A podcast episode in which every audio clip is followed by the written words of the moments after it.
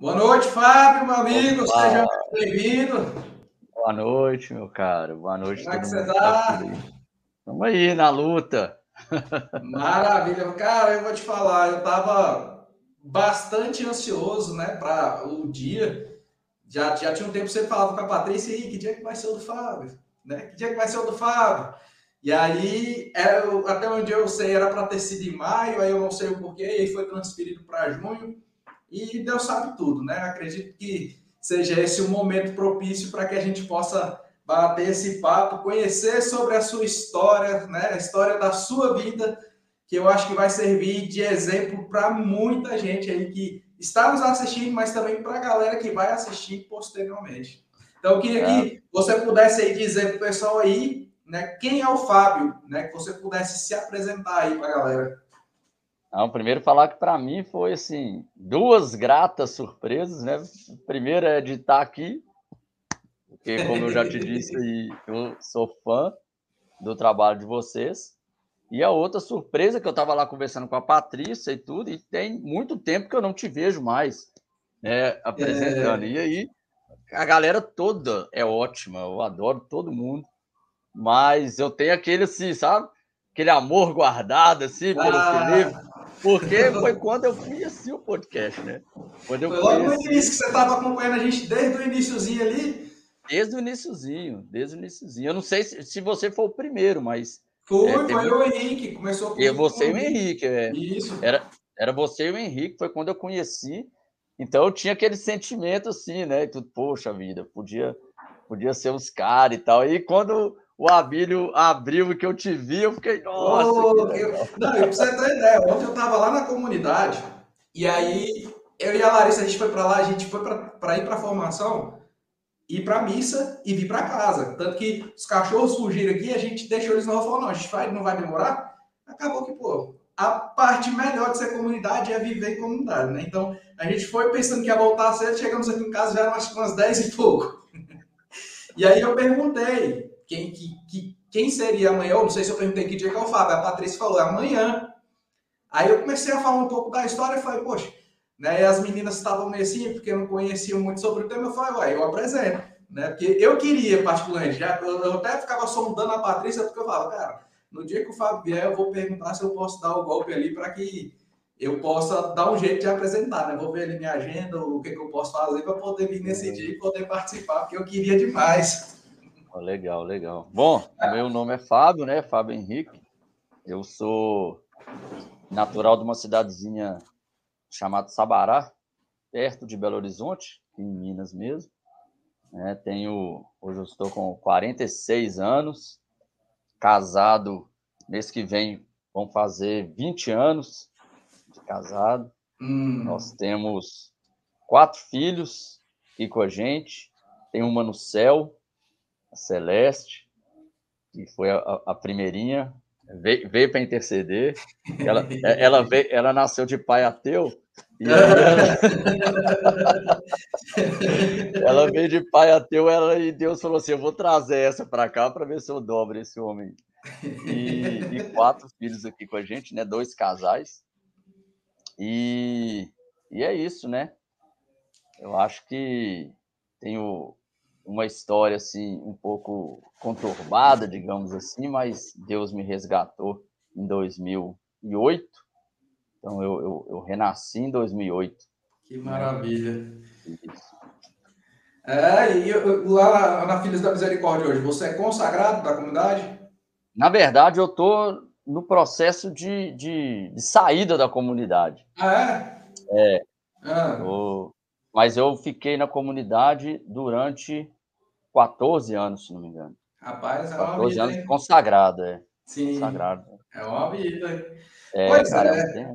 Na verdade, assim, a minha vida, a minha vida na igreja, ela se confunde é, com a minha vida na comunidade, né? Uhum. É, tudo que eu sei, tudo que eu vivi é, dentro da igreja foi dentro da, da, da comunidade. comunidade. É, eu converti e Deus já foi me dando os caras, assim, sabe? Ela falou, então... deixa, deixa eu botar esse menino aqui debaixo na estrutura, senão vai sair pode ser muito ligeiro. Então, é, foi isso, eu fui, fui direto para a comunidade. Ah, maravilha, Fábio. Mas e aí? Então, conta pra galera, né, como era a sua vida antes daquele dia fatídico, daquele encontro de casais, quando você fez aquela experiência que eu acho que você também, você era o que menos esperava. Deus foi lá e tan, quebrou suas tudo que eu devia, tudo que eu devia ter feito naquele dia era ter ficado sentado na cadeira, né, rapaz? Você vai querer. Graças a Deus que não ficou, né? Bom, eu, eu sou de família católica, né? Católica de, de BGE, mas de família católica. É, então, cresci ali fazendo aquele todo aquele processo, né? Fui batizado, fiz crisma, né? Primeira comunhão, crisma. E eu lembro que nessa época ali da primeira comunhão até eu era muito empolgado, né? Hum. Mas era mais aquela questão da festa, da amizade, né? Tá com a galera reunida ali. É, nunca tive uma uma identificação mesmo assim com Deus, com a igreja, nada que sabe, era só aquela coisa a gente crê em Deus porque crê mesmo.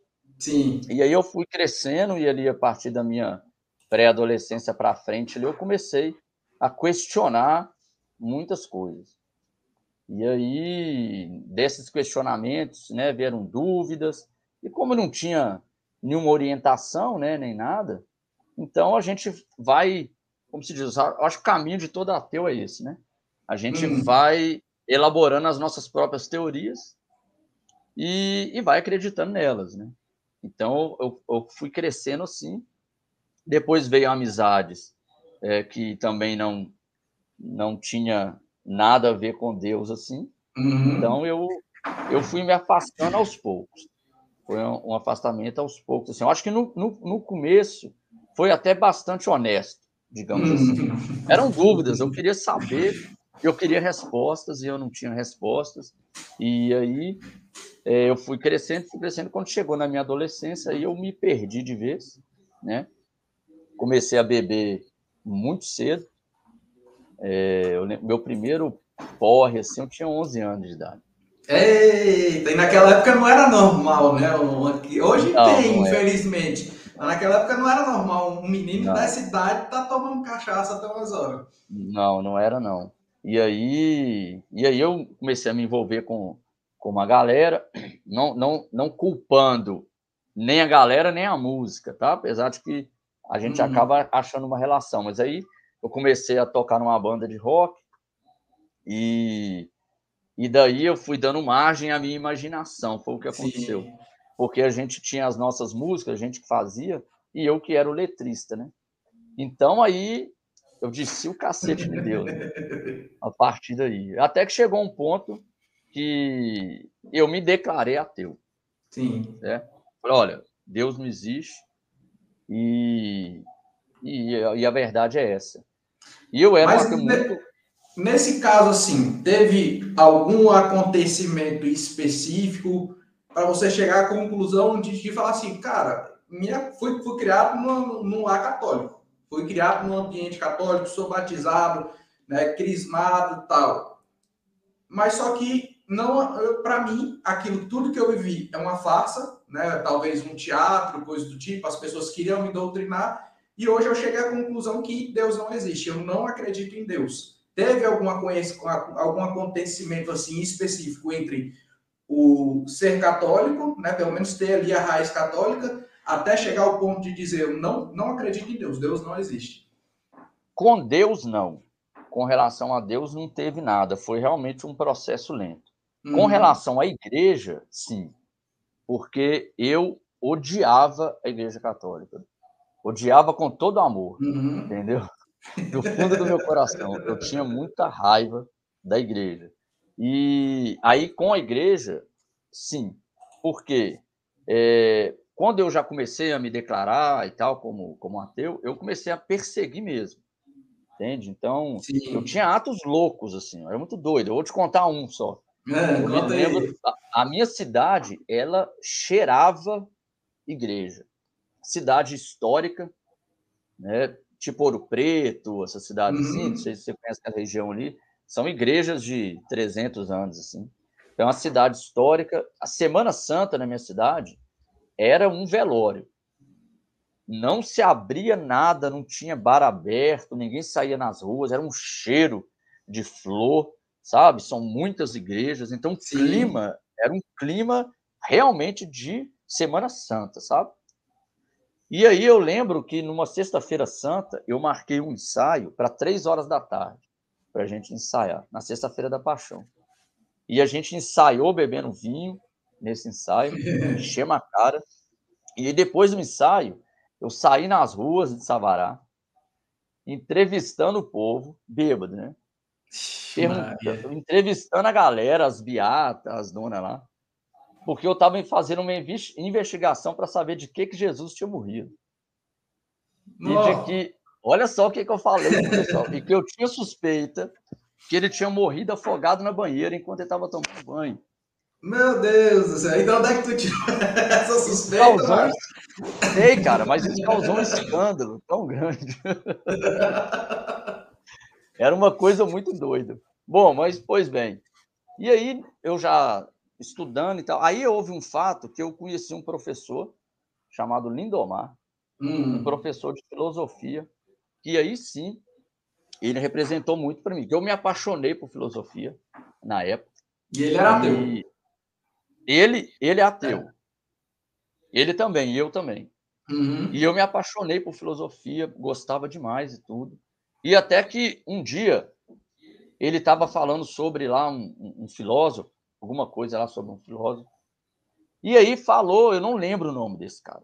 Podia ter pesquisado aqui, eu não, não uhum. sabia, gente, mas eu não lembro o nome desse filósofo. Que esse filósofo se encontrou com um tal de Paulo, certo? e que esse tal de Paulo falava de um tal de Crestos. Hum. Pô, Jesus existiu. Porque o cara, eu estava estudando filosofia, o cara era ateu, não estava falando nada de Deus, e de repente o cara me fala da existência de Jesus Cristo. Isso para mim foi um conflito interno muito grande. Que botou para puxão tudo aquilo que você acreditava já, né? Pelo menos você eu fiquei doido, eu fiquei doido. Mas eu não podia dar o braço a torcer. Então, como eu disse, todo ateu elabora suas próprias teorias. É orgulhoso. Então, o que, que eu pensei? Não, Jesus realmente existiu. Foi um homem normal, um revolucionário. A gente já ouviu isso diversas vezes, né, por aí. Foi um revolucionário que a igreja transformou no Filho de Deus para poder alienar o povo. É... Então, o culpado não é Jesus Cristo.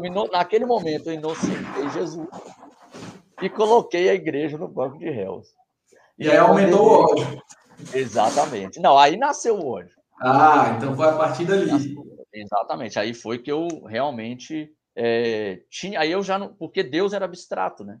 Uhum. Entende? Então, combater Deus era um pouco difícil. Agora, a igreja não. A igreja é, na minha concepção, era real, porque era ali, era o templo, era o Sim. padre, é, era o fiel. Então eu tinha algo é, ali visível, palpável para poder combater. E aí eu poder bater meu... de frente. Aí eu comecei meu combate contra a igreja. Entendeu? Rapaz, que doideira, viu, bicho? Que doideira. Eu tinha, eu tinha muito ódio mesmo. Eu, eu, hoje eu estava falando lá no EJC esse final de semana e eu estava até contando para eles um pouco é. disso. E que eu falei o seguinte, que eu era, eu virei hippie, né? Então, Até hippie. Eu era hippie. Eu era hippie. E, e aí, em determinado momento, eu filiei ao PCB, Partido Comunista. Né? E, e aí, lá dentro, veio também aquele querer combater o capitalismo, né? combater o capital, né? a luta Sempre. pela luta de classes e tal. É, então, proletariado. Exatamente. E aí eu tinha três alvos na minha vida. O meu objetivo de vida era destruir três instituições simbólicas para mim, que era a Coca-Cola, McDonald's e a igreja. fácil, fácil. E comia McDonald's? Não, pior que não. não, porque tem uma galera aí né, que quer combater, mas ó, tá lá direto mesmo. Mas tomava Coca-Cola com cachaça direto. Tirava o rótulo, né? Oh. Rapaz, que loucura, viu? E tipo assim, eu, eu gosto muito de diversas histórias, né? Porque a gente chega num ponto que as pessoas não acreditam, né? Como acreditam assim, não acreditam na gente. Olha, isso aí não tem mais jeito. No seu caso, você nem pensava nisso porque você não acreditava em Deus e tinha ódio à igreja. Mas aí chega uma hora que Deus fala, não tem jeito para ninguém, talvez nem para ele, mas para mim tem, vem cá que é meu. Né? Então, isso serve para mostrar para uma galera, sobretudo para pra, as pessoas que às vezes seguem um caminho, né? são cristãs e começam a desacreditar do processo de conversão de outras pessoas, falando que aquelas pessoas não têm jeito. Para a gente não tem, mas para Deus tem. Então, na hora que Deus falar, vem cá, e aí, aí é, a, ocorre a, a, mudança, né? uma transformação real na vida das pessoas, que foi o meu caso, que foi o seu caso, de tantas e tantas outras pessoas, né? o próprio São Paulo apóstolo, que era perseguidor, mas que acreditava em Deus. No caso dele, não era Deus mas perseguia porque acreditava que os cristãos eram uma farsa, né? Então, a partir do momento que o encontro com Cristo, houve uma mudança de posicionamento, uma mudança de vida, uma, uma conversão real na vida de São Paulo. Né? Então, isso acontece conosco e tem que acontecer até hoje diariamente, porque senão a gente também acaba indo para uma, uma vertente totalmente diferente daquilo que a igreja ensina. Mas, então, Hoje a gente vive numa, numa, sociedade, assim, se a gente for pegar a geração de hoje, é, tem uma galera que se intitula comunista, tem uma galera que se intitula ateu, tem uma galera que se intitula feminista e defende todas essas outras coisas. Mas o que eu pude conhecer de você, porque aquela vez lá naquela, naquele encontro você até trouxe livros sobre feminismo, livros sobre comunismo, né, diversas outras coisas. Então, mostra que você estudava muito aquilo que você fala, você vivia, para que você pudesse fundamentar quando você tivesse um embate com alguém, né, para poder, igual você falou, eu não me orgulho é, disso, mas pelo menos umas 40 pessoas de dentro da igreja eu tirei, porque você gostava de ir para o embate. Então, para que você pudesse ir para o embate, você precisava se preparar, e você estudava. Só que hoje a galera não estuda, né? É muito Não, pelo é que eu ouvi, que... é muito pela rede social. É uma coisa que eu digo sim. Por exemplo, o ateu. É, o ateu que se preze, ele pelo menos lê a Bíblia, ele precisa ler. Entende? que é o que eu gostava de fazer. É, e, e, eu, quando eu ia. E é o engraçado que eu li a Bíblia, eu era ateu, eu li a Bíblia. Sim. E a forma que eu tinha de massacrar um, um crente, né? Um, aquele que, um cristão, é, eu digo crente assim, aquele que crê, Sim, né? Sim, o que crê. Uma forma que eu tinha de massacrá-lo era usando a Bíblia. Entende? Porque você vê que a pessoa não lê. Uhum. Não, não estuda. Então, quando eu ia lá, é lógico que eu fazia a minha interpretação. Uhum. Né? A minha interpretação. Eu adorava Adão e Eva, né? para jogar, cuspir na cara, né? Adão e Eva. E mas se a pessoa tivesse se preparado, né, ela é, iria dar a interpretação correta e eu iria perder. Sim. Mas as pessoas não se preparam, nem, infelizmente, nem para o mal, como você está falando, nem para o bem. Nem para o bem. Que é né? o principal. A gente só repete frases, é o que a gente faz. Né? Vai repetindo, repetindo o que o outro fala, o que o outro fala, isso acontece entre os ateus, entre as feministas, entre os pseudo-comunistas aí, mas uhum. infelizmente acontece dentro da igreja também. Com certeza. Em relação ao comunismo, Fábio, você falou ali que tal, chegou um momento que você falou lá e se filiou. Mas quando houve o despertar, assim, para dizer assim, eu vou seguir essa parada, eu vou virar comunista. É porque é, é, é engraçado, eu não sei se eu posso dizer isso de todos, Uhum. Mas havia dentro de mim uma sede de justiça muito grande. É, o, que, eu, que hoje, eu re, relendo a minha vida, eu sei que já era um chamado de Deus. Sim. Né? Mas que eu não conseguia interpretá-lo. Então, eu sempre tive uma sede de justiça, né? de, de querer fazer os bens, o bem às pessoas, inclusive o meu ódio à igreja era justamente por achar que ela estava fazendo mal para aquelas pessoas, né? E aí no primeiro momento eu me tornei hippie, que é aquela coisa paz e amor, é, e, e- e tomar chá de cogumelo. É, mas aí depois eu fui tendo essa necessidade de engajar em algo. né? Então, eu olhava ao, ao, ao meu redor e via que as coisas não estavam funcionando bem. né? Não estava legal. Então, Uhum. é, eu via que havia muita injustiça e eu queria buscar um caminho. E aí eu me recordo de uma, uma, uma vez que eu estava numa reunião com, do Partido Comunista, num bar lá na minha cidade chamada Barro, um bar Barroco, o nome do bar.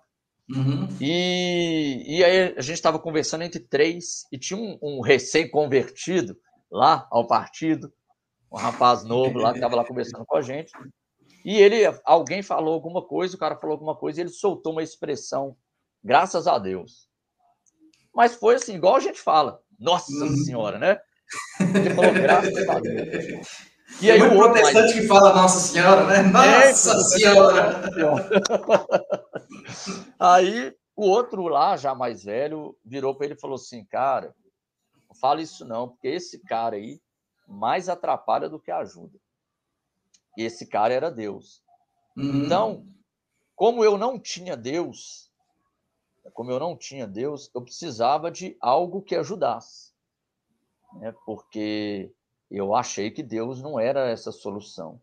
E daí, para você querer transformar o mundo, querer fazer as coisas todas boas, sem uma pretensão de céu, achando que tudo vai se resolver aqui na Terra, Uhum. ah, para ir para o partido foi só conhecer uma pessoa, só bastou conhecer um, né?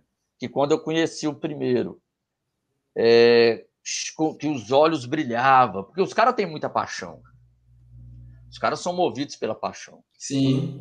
Então, com aquela paixão, com aquele brilho nos olhos de mudar o mundo, de revolucionar, de ir para a guerra armada e tudo, ah, aquilo ali me encantou, porque eu precisava de um objetivo, né? Eu precisava de um norte. Uhum. Foi aí que eu, que eu entrei. E aí me chamaram, eu comecei a estudar lá dentro. Eu cheguei a participar de um congresso nacional. é, De comunista. passei vergonha lá, mas Mas por quê? porque eu era para frente, então eu queria falar. E eu era tão que eu pedi a minha eu pedi a palavra lá, entendeu?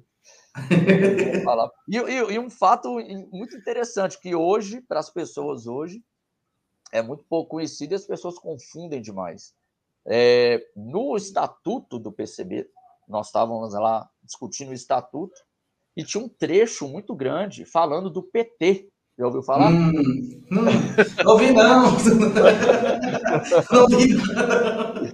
E aí, eu, eu questionei isso, foi esse meu questionamento, né? Qual que era a necessidade? E aí os caras, não, Fábio, tal, aí um cara falou assim, olha, eu vou deixar alguém para te explicar isso aí, né, no particular e tal, não sei o que, aí eu passei uma vergonha no microfone, lá na frente de todo mundo, mas aí um cara me chamou no canto, foi me contar a história, né, da fundação do, do, do, do- PT. Então. Muita gente fica, ah, que o PT é comunista, comunista, comunista. Comunista, é o escambau, rapaz. O comunista de verdade tem raiva do PT. Ah, é? É, ui. Entendeu? Porque os caras são Nutella. Os caras são manipulados ali, entende? O, o PT pode ter uma pretensão socialista, entre aspas, mas não são as intenções é, que o, o verdadeiro comunista quer, né? É só, uma- de fato, a, a luta pelo poder ali, né? Pra estar no poder, ditar o que tem que, da forma que eles quiserem e pronto.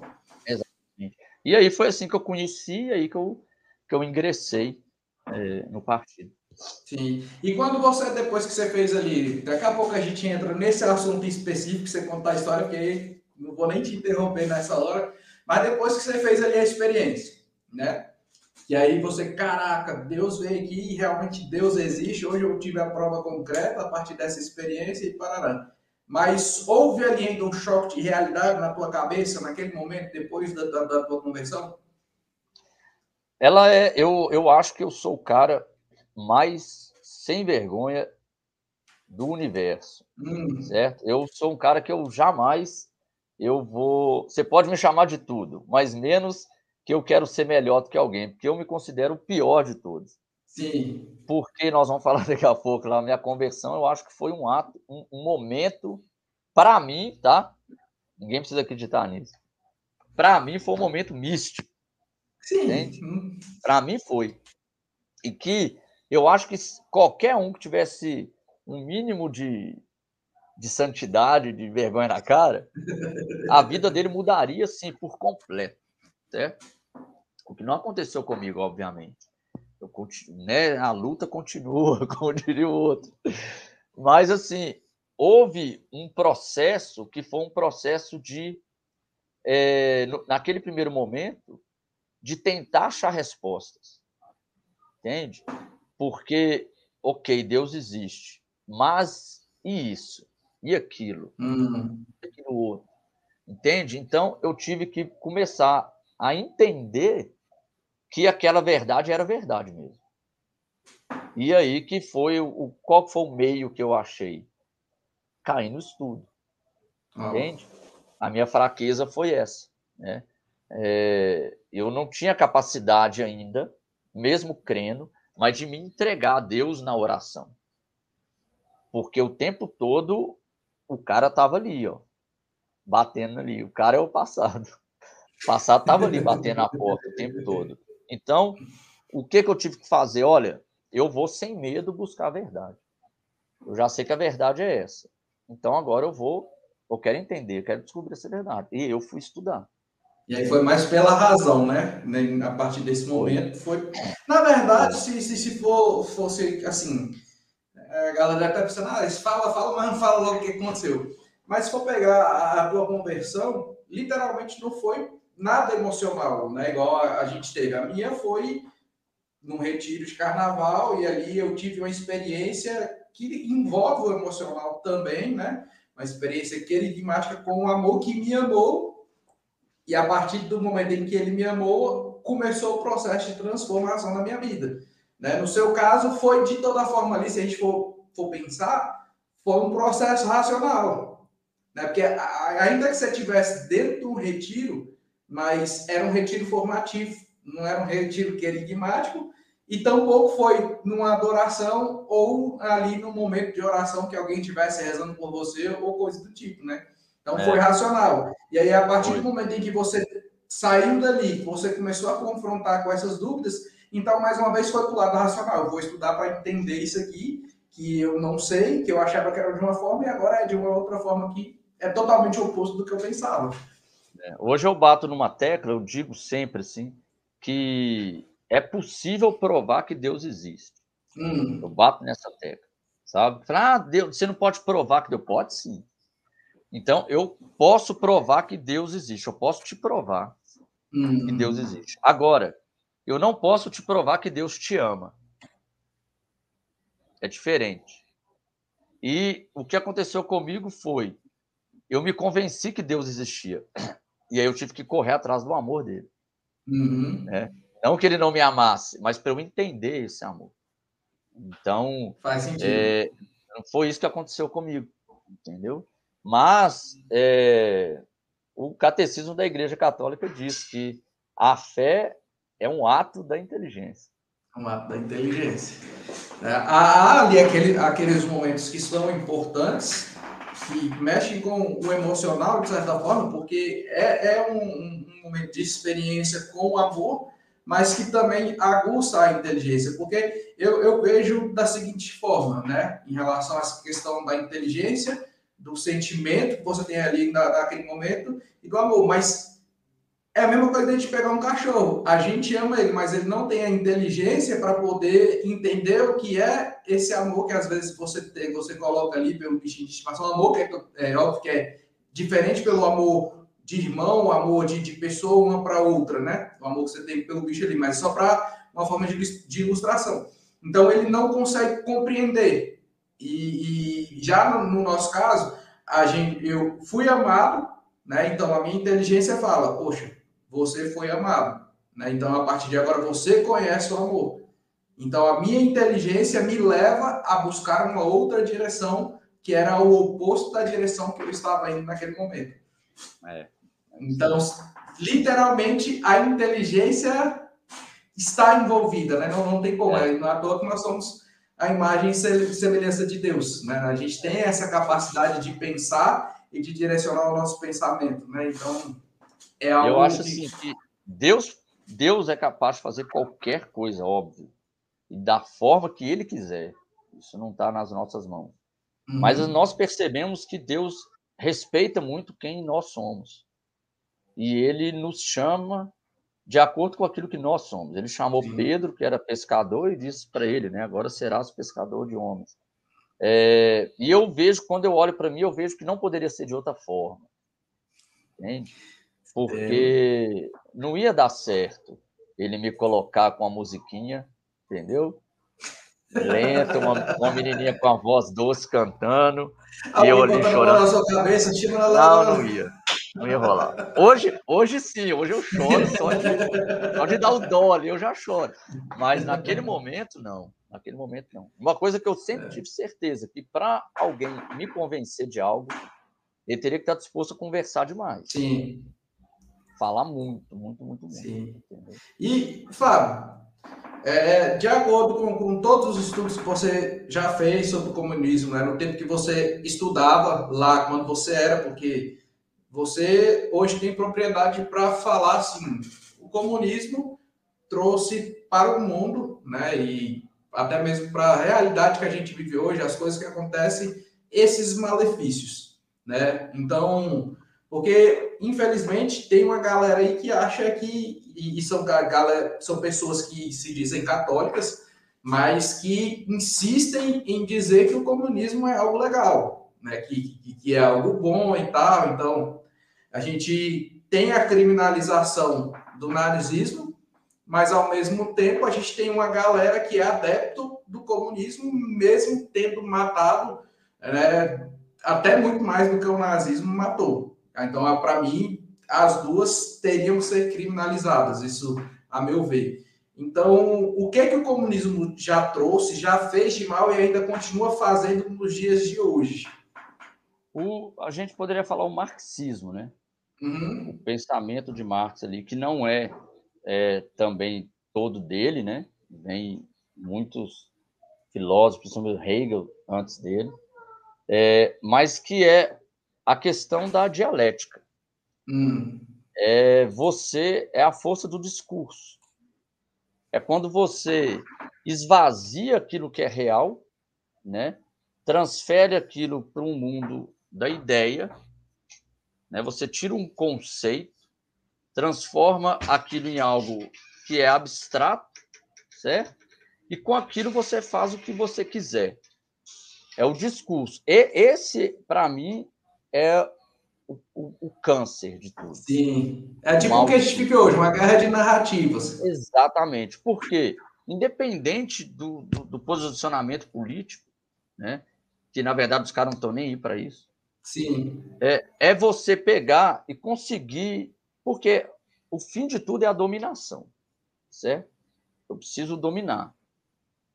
Então, o que, que eu preciso fazer com aquela pessoa? Eu preciso fazer com que ela acredite em tudo que eu falo. Uhum. Certo? E para ela acreditar em tudo que eu falar, ela primeiro precisa de se desapegar de algo que seja real e concreto, uma verdade concreta. Uhum. Né? E quando eu abro mão dessa verdade concreta, eu vou acreditar em tudo aquilo que me falarem. E o que é que eles vão me falar? Eles vão me falar sempre, sempre vai ser algo bom. E esse algo bom vai ser sempre uma embalagem de alguma coisa que está escondida ali dentro.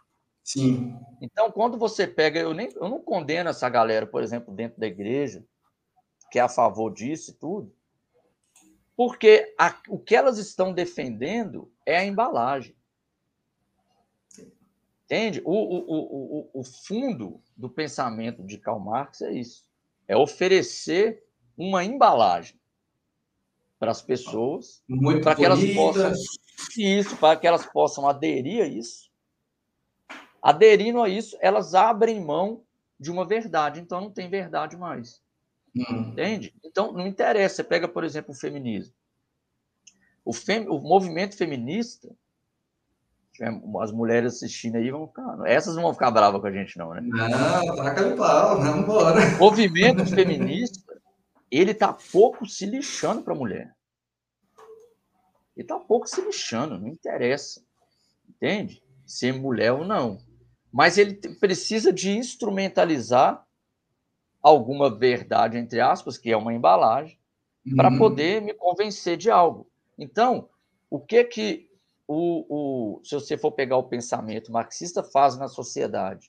Ele resgata os valores bons para ele. Entende? Todos os movimentos, todos, sem exceção, se você pegar o movimento socialista mesmo, o feminismo, esses é, meu corpo, minhas regras, uhum. movimento a favor de aborto, é, teolo, teologia da libertação dentro da nossa igreja católica, todos eles eles vão estar abraçando valores bons, bons. Entende? Você vai conversar. Não mostra, é porque não mostra o, o, que é que realmente ele é e o que ele defende. Vem revestido de uma. É, é tipo um cavalo de Troia.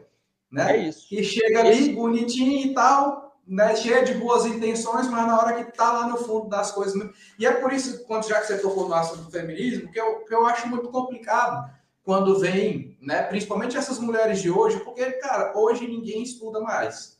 É, é estudo de internet, de opinião né, de amizade, de a questão de que um professor falou, mas a pessoa se declara feminismo, feminista, mas nunca parou para pegar um livro, uma literatura que de uma feminista, né, de, de pegar a história de uma Simone de Beauvoir da vida, que é, é endeusada pelas feministas hoje, mas que pegava as alunas dela para poder ter relação, ela ter relação com as alunas, levar para o outro picareta lá, que era o cara que ela tinha um relacionamento, que era um relacionamento. Isso. E aí levava para ele usar. Algumas dessas alunas engravidaram, fez elas abortarem e tudo isso chantageando por conta das notas na escola e algumas dessas alunas ainda vieram se suicidar. Agora, se você leva uma história dessa para essas feministas, principalmente de hoje, não, isso é mentira, porque nunca se deram ao trabalho, ao menos, de estudar sobre o movimento que elas defendem e dizem seguir. É, esse, esse é o grande problema. Tem uma outra doida, Shulamith Firestone. Hum. Sim, eu conheço os outros. É, ela escreveu Dialética do Sexo. Hum. Ela, ela defende, por exemplo, ela diz assim no livro dela, nesse livro, que, por exemplo, nós, dentro de casa, né, a única coisa que nos impede de ter relações sexuais uns com os outros, instintivamente, por causa desse tabu que a sociedade nos impõe. Exatamente. O patriarcado, né? Então, ou seja, o pai pega para si, né, a esposa, mas que o correto seria pai com a filha, com o filho, a mãe com a filha, com a filha, então, não sei o quê. E aí, isso seria uma liberdade. Uhum. Onde que está essa liberdade? Está naquilo que eu consigo sentir. Está no meu corpo, no meu sensível. Não existe transcendência né? No discurso, nesse discurso marxista. Não existe nada que transcende. Sim. Tudo é aqui na Terra. Então, Tudo eu é gastar Exatamente. Então, para mim, respondendo sua pergunta, a pior semente plantada é essa do relativismo, da ausência de verdade. Uhum. Entende? Porque eu falo para meus filhos, os mais velhos. Se uma pessoa quiser fazer, te obrigar a fazer tudo que ela quer, ela te dizer que você pode fazer tudo que quiser. Certo? A partir do momento que eu te digo, você é livre, pode fazer tudo que você quiser, você começa a me obedecer. Entende? Porque nós temos sede de verdade. Então você vai transferir essa verdade para essa pessoa. Para para pensar que todo marxista, socialista, todo mundo tem um ídolo. Todos eles têm ídolos. Entende? Uhum. E, e, eles ficam cegos por esses ídolos. Literalmente, até ídolos que vão contra as coisas que eles defendem, que é o caso do Che Guevara. Exatamente. entendeu? O, o cara fica cego. E aí, você, você ficando cego, você faz qualquer coisa. Que ele te pedir, né? Qualquer coisa que ele te obrigar, aí, sem você perceber que ele está te obrigando. Basta a gente olhar o contexto atual hoje, né? Porque não tem como a gente entrar em algumas coisas, alguns assuntos como esse e não entrar na política porque está intrinsecamente está ali, né? Eles estão, estão, estão unidos, não, não tem jeito. E se a gente olhar a polarização de tudo que aconteceu nesses últimos anos, nos últimos anos, né? Principalmente depois de até ali é, os períodos que permeavam 2018, né? Antes de 2018 ali, mas de 2018 para cá principalmente tudo o que tem acontecido em relação a essa questão da política, a, o afastamento de famílias por conta dessas questões de políticas. Eu perdi é, amigos, cara. É, é, é, é, complicado, porque assim, as pessoas, beleza, a gente tem que tomar um partido naquele momento, porque a gente está defendendo o futuro do nosso país, o futuro dos nossos filhos. Só que as pessoas começam a deixar isso interferir porque pegam aquelas pessoas como Deus, né? Como se fosse a, a resolução de todos os problemas que a gente vai ter aqui na Terra e não vai ser, né? No, no, no fim, todos os problemas só podem ser resolvidos por Deus. A gente tenta escolher, escolher ali aquele que é, representa melhor os nossos valores, né? E no caso do cristão, são os valores cristãos, né? A vida, a família e todas essas coisas. Então a gente para, poxa, qual, quem é que está defendendo aqui a vida? Quem é que está defendendo a família? Quem é que está defendendo a liberdade? Quem é que está defendendo Deus?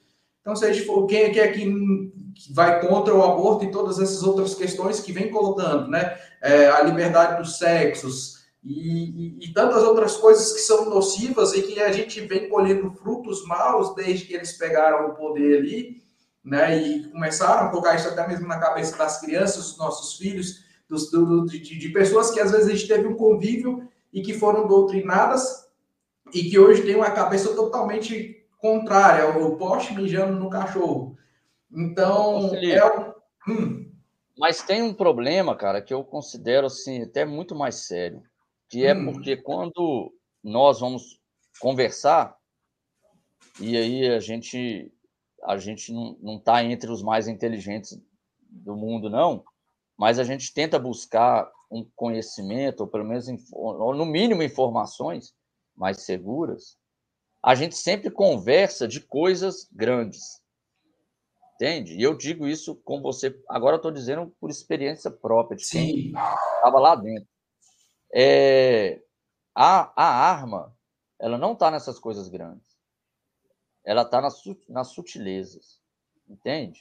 Então, o problema não está na, na gente preocupar se do aborto, hum. se o aborto é ou não correto. O problema está naquela roupinha de cachorrinho que é vendido naquela lojinha. O problema não está em você querer discutir se o feminismo está certo ou não. O problema está naquela menina que sabe que se ela não trabalhar, se ela não for independente, entendeu? Ela não vai ser digna. O problema está nesses pequenos detalhezinhos. O problema não está uhum. hoje que a gente vive, por exemplo, uma crise de identidade. O problema está lá naquela festa da escola que antes era o dia dos pais e dia das mães, e agora se transforma no dia da família. Entende? São nessas pequenas sutilezas que as coisas vão acontecendo, porque isso a gente não percebe. Não. Entende? Quando você vai conversar, se você for lá no diretor da escola do seu filho e falar, cara, por que vocês acabaram com o dia dos pais e colocaram o dia da família? Não, porque tem muitas crianças que não têm pai, os pais são separados, não sei o quê. Olha, tá vendo que é justo? Entende? Não podemos ferir essas crianças. Mas a partir do momento que eu tiro o conceito de pai, eu tiro o conceito de mãe, eu ponho o que, que eu quiser ali dentro. Uhum. Você desconstruiu. Exatamente. Eu jogo dentro. Ah, mas é família, Fábio. Pô, é família. Beleza, daqui a pouco nós vamos discutir o que, que é família. E eu acho que é? isso, já, isso, na verdade, já está sendo discutido. Não, já está. Eu digo assim: uhum. é, Ah, beleza, é festa da família. Mas o que é família? Não, família pode ser qualquer coisa. Entende? Então. Uhum. Quando você é... tira a identidade do que realmente é uma família, a família é o que, o que eu quiser. Ah, então, o problema isso que é muito sutil. São detalhezinhos, entende? Eu lembro que isso lá atrás, na época que eu estudava essas coisas, hum. e eu, eu tive uma fala, a gente teve um momento de famílias na dentro da Câmara Municipal aqui da cidade.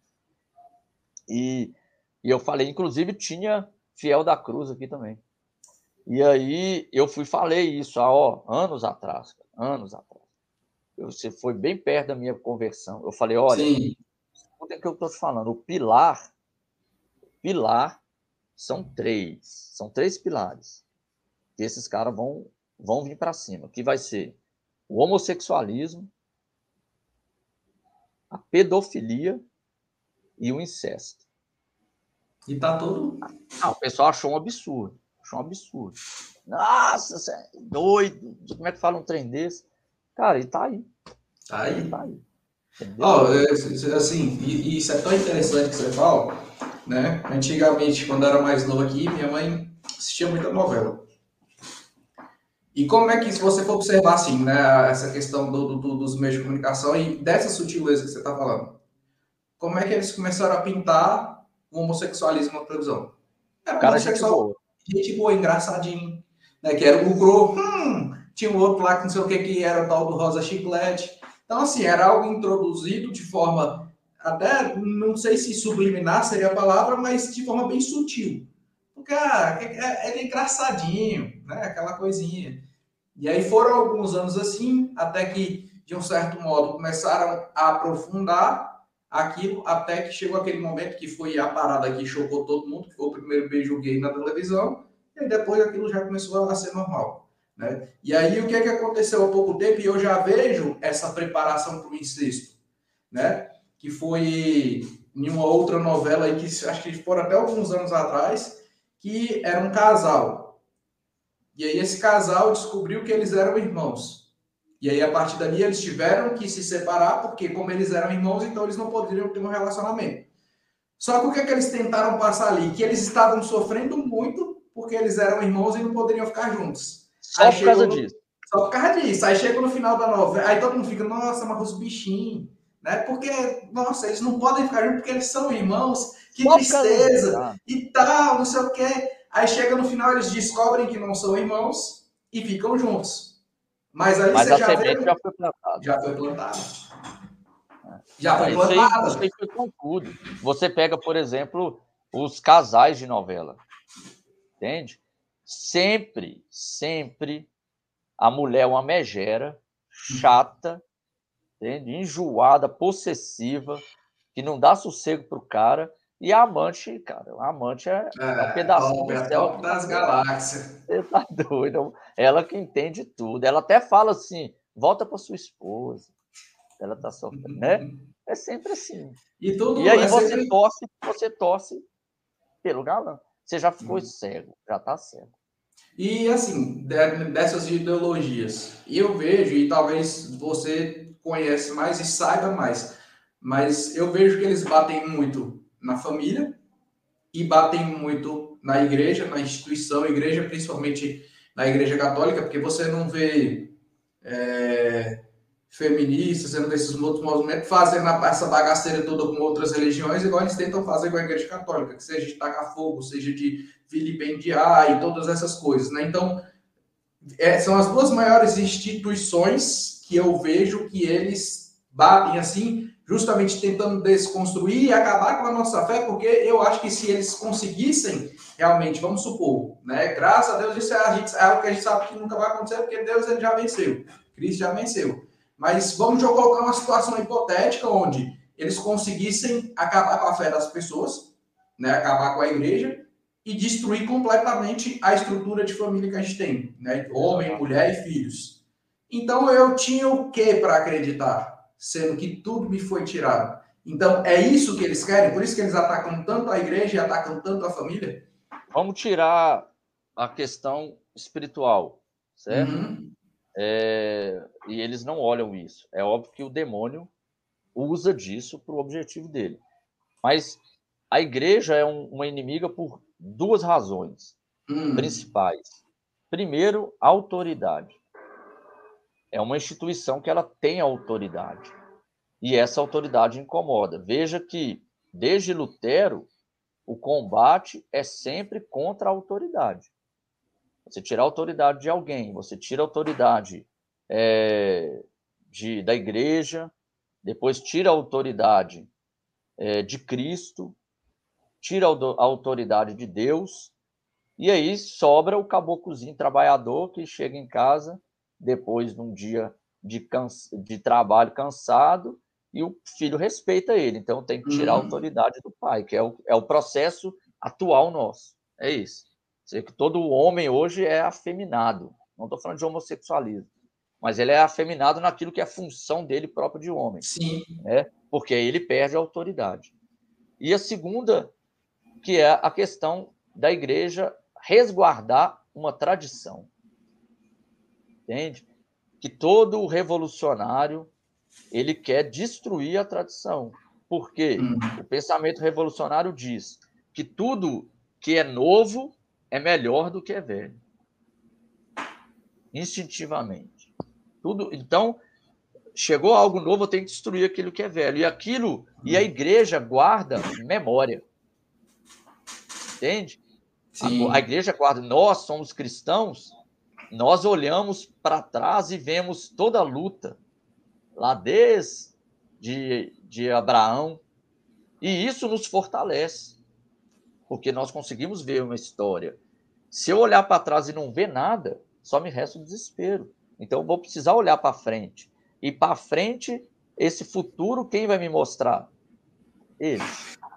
Entende? Então a igreja é inimiga por uma questão institucional mesmo. Uhum. Destruir. E aí você vê esse processo, destruir a arte, né? eu de destruir a memória dos santos. Hoje está na moda é, declarar que vários santos eram homossexuais. Cara, isso é. Tá na moda, entendeu? É, grandes homens da Grécia, né?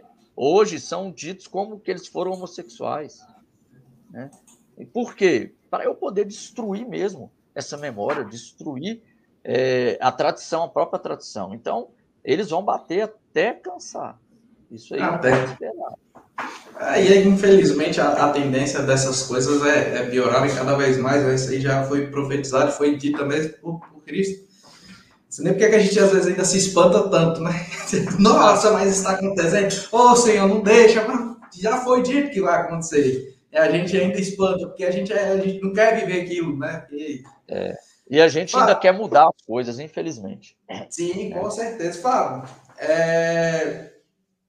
para a gente finalizar o dia de hoje, e assim, né, eu queria até, não sei se a Patrícia está acompanhando a gente aí, mas eu queria ver a possibilidade, se não der na próxima semana, mas para a gente marcar mais um ou, ou dois, porque assim é, é, um tema muito extenso, tem muita coisa para a gente aprofundar dentro de, de, de, tudo isso aí, dentro da sua história, né, do, do, conhecimento que você tem dentro dessas áreas, porque realmente no contexto que a gente vive hoje, né, é, é preciso trazer claridade para as coisas, ter alguém que e alguém que já viveu tudo aquilo lá e hoje viu que aquilo não é correto, né, e falou, não, eu vou, a partir da experiência, eu vou fazer de uma nova forma, traz mais, não, não é nem credibilidade, mas autoridade para o que está dizendo, porque é diferente de mim, que nunca fui comunista e nunca fui ateu, pelo menos não assim, né? Porque talvez eu possa ter sido ateu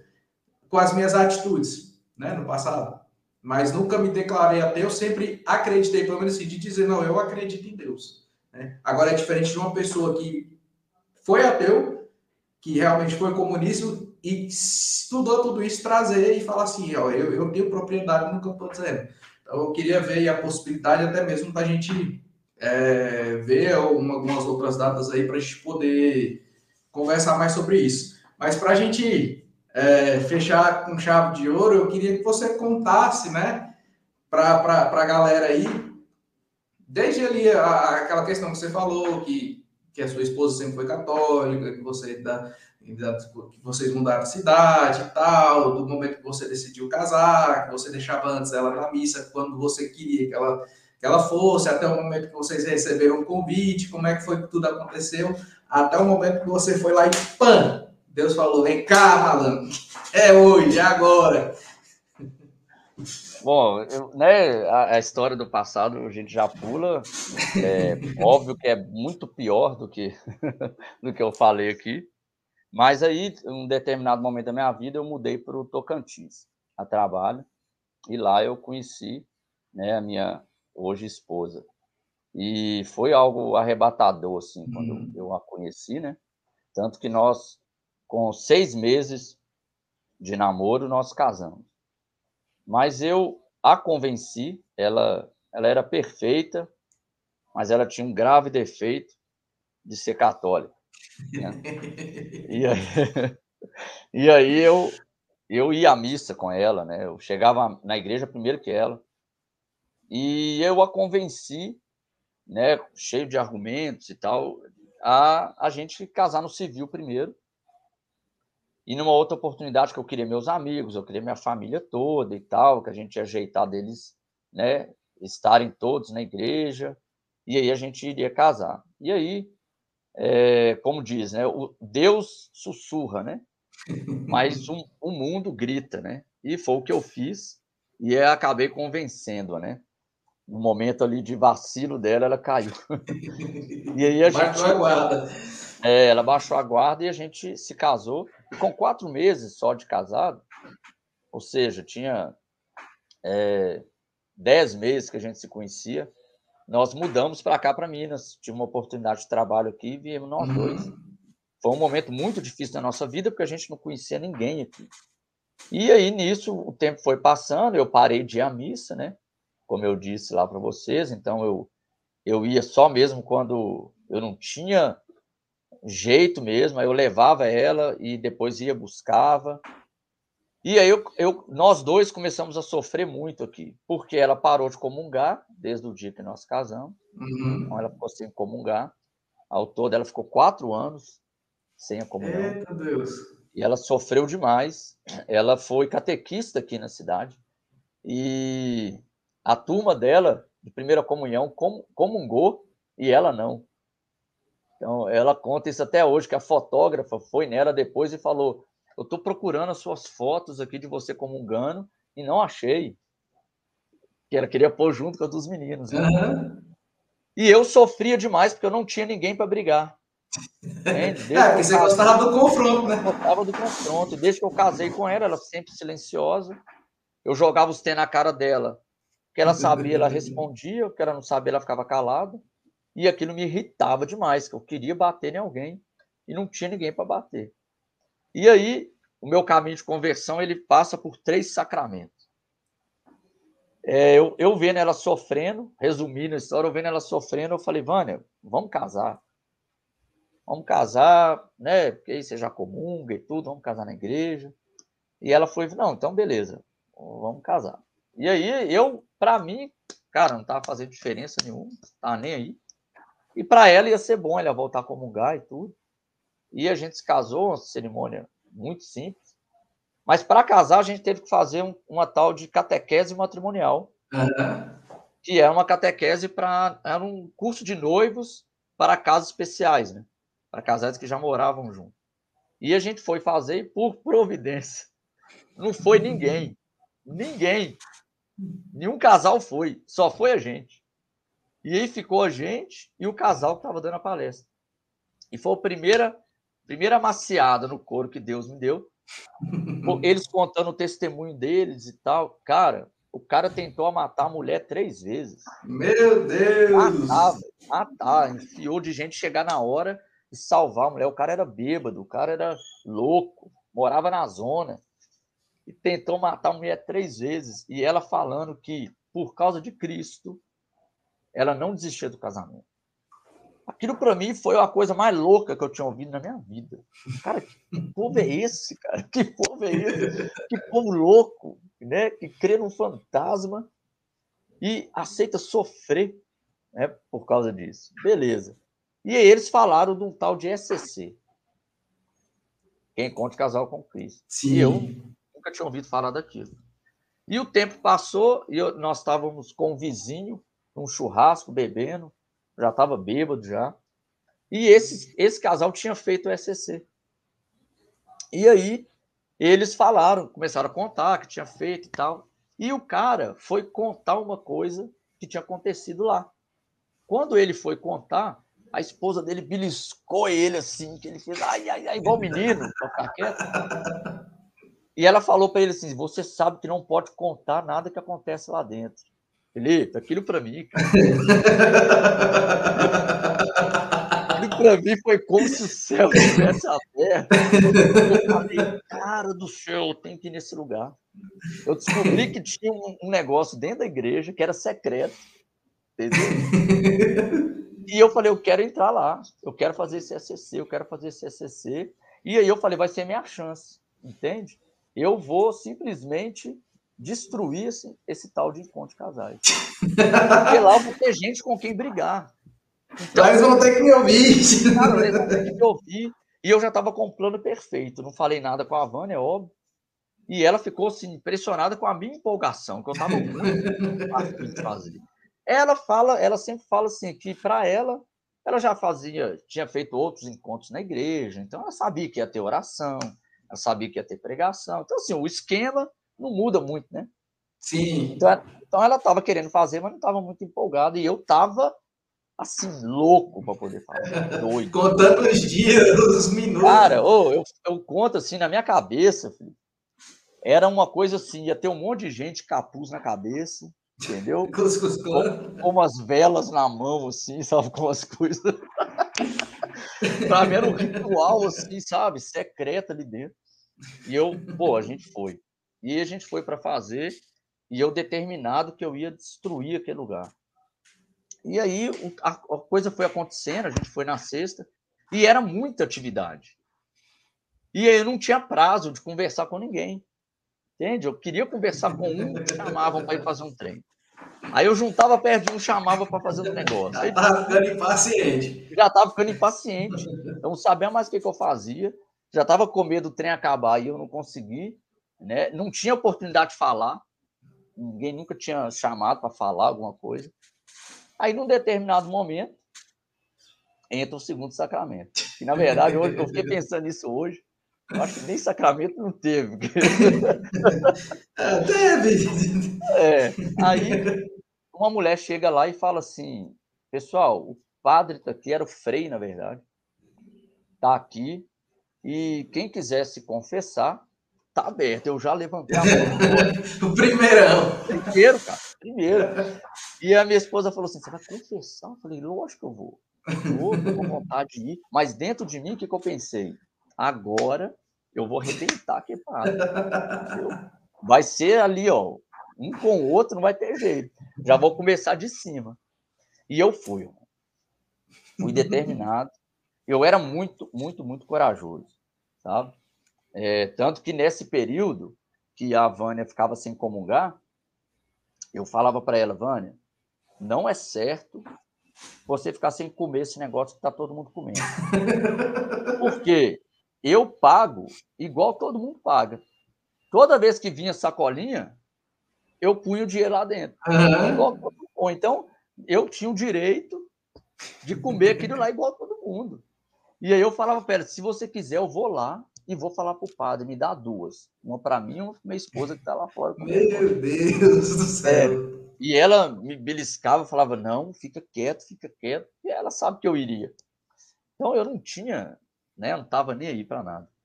E aí eu fui com muita coragem nesse padre. E quando eu cheguei lá, é, sentei ao lado dele e ele fez o nome do pai, eu fiquei assim de braço cruzado, olhando para ele. Não fiz o nome do pai. E ele foi, falou que eu poderia falar. Aí eu falei: olha, seu padre, para começar, antes de começar, eu queria dizer que eu não acredito em nada. Eu questiono todas as coisas, não é qualquer coisinha que entra na minha cabeça. Eu estou aqui uhum. justamente por causa disso. Porque eu questiono, eu duvido, eu pergunto. Entende? Eu não acredito na maioria das coisas que vocês falam. E aí, o padre lá de cabeça baixa, o Frei, virou para mim e falou assim: é, se eu tivesse 10 igual você aqui, eu salvava essa paróquia. Eita, doido. O cara me quebrou.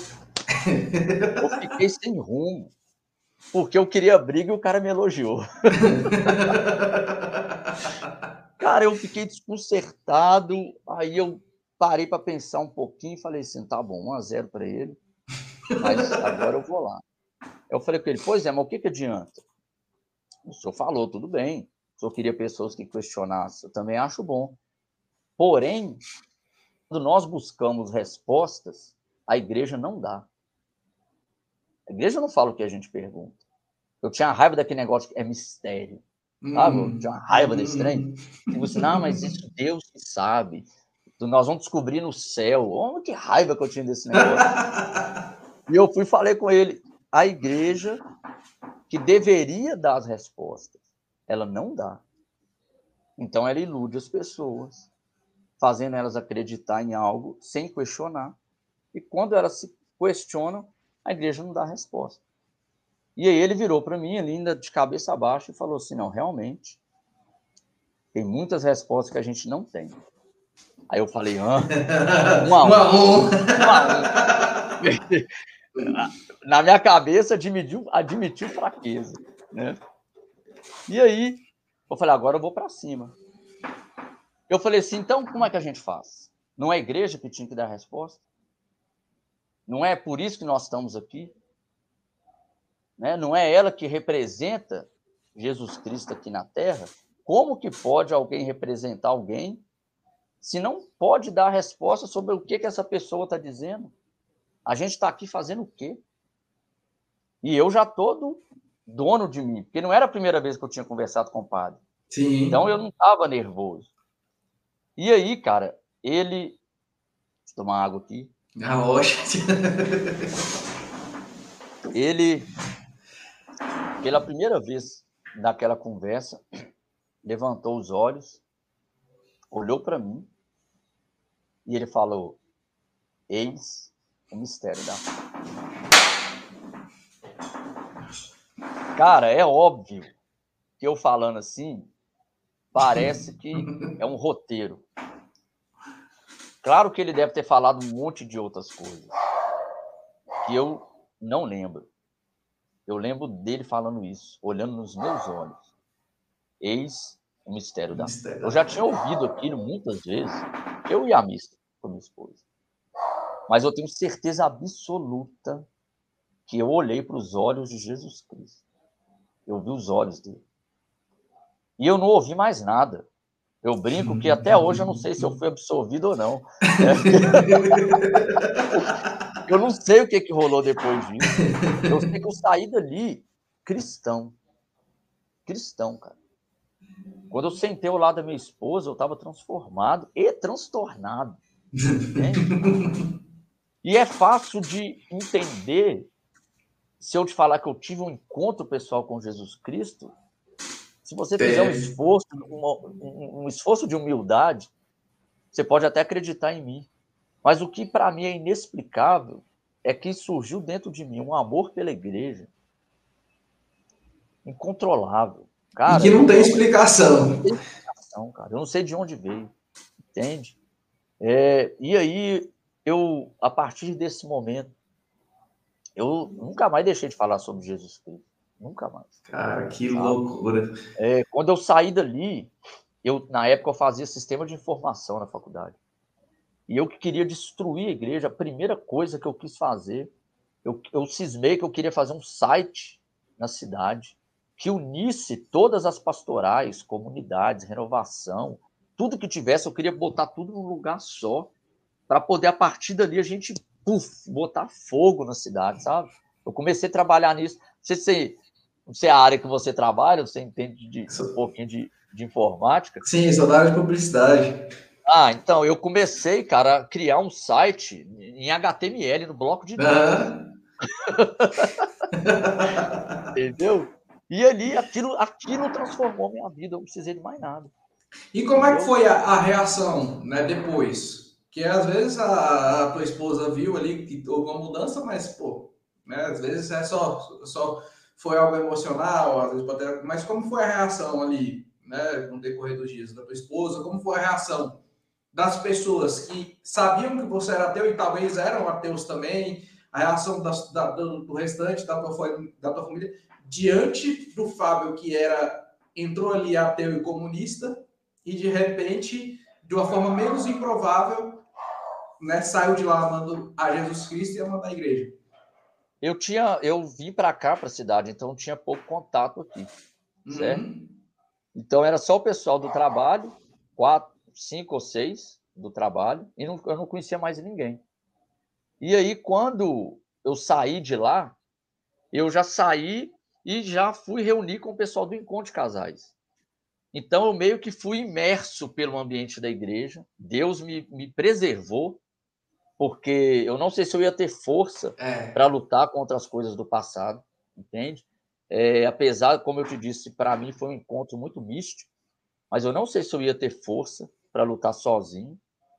E então Deus me preservou disso. Eu fiquei muito tempo longe de todo mundo até todo mundo perceber. Quando foram percebendo que eu tinha convertido, a coisa foi acontecendo aos poucos, entende? E aí eu já entrei para o encontro de casais. Do encontro de casais, eu já queria tocar violão para poder tocar no encontro de casais. Aí nisso, nessa busca minha, eu virei catequista, entende? Eu, eu tive que. É, esse mesmo casal, que foi o primeiro casal lá da catequese, eles tiveram que me chamar depois para me segurar a onda, entendeu? Fala, olha, Deus te chamou para ser esposo, pai, segura a onda, calma. Você não vai mudar o mundo sozinho, entende? Porque eu queria ser tudo. Eu virei catequista, eu fui tudo. E nessa minha busca, eu fui buscando, buscando, buscando. Aí eu fui conhecendo a comunidade, fui conhecendo membro por membro, entendeu? Um por um, separadamente, sem saber de nada. E aí eu tomei esse banho de igreja, de cristianismo, então demorou um pouco. Quando os meus amigos foram descobrir, já estava eu já estava um pouquinho mais fortalecido, né? Mas quando eu voltei para minha cidade a primeira vez, eu tive que sair do bar corrido, porque hum. eles iriam me bater. Tinha um cara lá que ia me bater por causa de Cristo. Sério? É, porque eu estava com a medalha da comunidade, era desse tamanho a medalha, grande, azul, com Jesus misericordioso. E eu fui para o boteco. Era o único jeito de eu encontrar os caras, os amigos eram lá. E eu fiquei lá um tempo, e aí alguns começaram a me rodear por causa da medalha. E era eu que conversando... era seu amigo antigo. Amigo, amigo. O cara, o cara era baixista igual eu, tocava baixo. Uhum. E aí ele começou a rodear e olhar demais, olhar para a medalha e aí chamar o outro para olhar também. E aí eu fiquei já ficando incomodado e ficou um momento que eu estava conversando só eu e uma menina lá, amiga também. E aí ele chegou e olhou assim, ó, fez assim na minha medalha, sabe? Assim, para ver, chegou com o rosto pertinho assim Sim. e olhou para mim. Aí a menina vindo, vendo que a coisa estava, ela também não acreditava em Deus, para tentar contornar a situação, ela foi falou assim: "Ô, oh, deixa o cara, senhor. É só um fantasminha que está aí no Meu Deus. Quando ela falou, é só um fantasma. Eu falei, opa, peraí. Fantasma não, isso aqui é nosso Senhor Jesus Cristo. Ele, ele é que me salvou, é salvador da minha vida. Aí ah. bastou falar isso. E eu tive que sair de lá corrido. Ele estava muito bêbado. E aí ele queria vir para cima de mim. Eu ia apanhar demais, cara. Eu, eu ia apanhar muito. O cara era gigante. E não estava sozinho. É, foram me cercando, a galera me cercando, me tirando de lá e sugeriram que eu fosse embora. Te convidaram, né? Mas isso demorou um pouco. Aí depois um outro colega meu virou para mim e falou assim: é, Cara, você está pregando, é, o pessoal sabe aí do seu passado, o pessoal te conhece. Então, assim, mas aí eu já estava mais, entendeu? mais fortalecido, mas eu perdi muitos amigos, ó. Ficou ah, os amigos, certeza. agora os colegas mesmo assim, eu, eu, eu e, fui perdendo um por um. E teve algum amigo desse seu, né, desses que eram ateus e tal, a galera que você conheceu no decorrer da história, e que, ainda que não tenha talvez sido, ou que você influenciou, direto ou indiretamente, né? ou talvez que não, mas que depois também tiveram essa experiência. Teve, teve uma galera que você conhece que depois, posteriormente, se converteu, conheceu o Cristo de verdade, fez essa experiência e.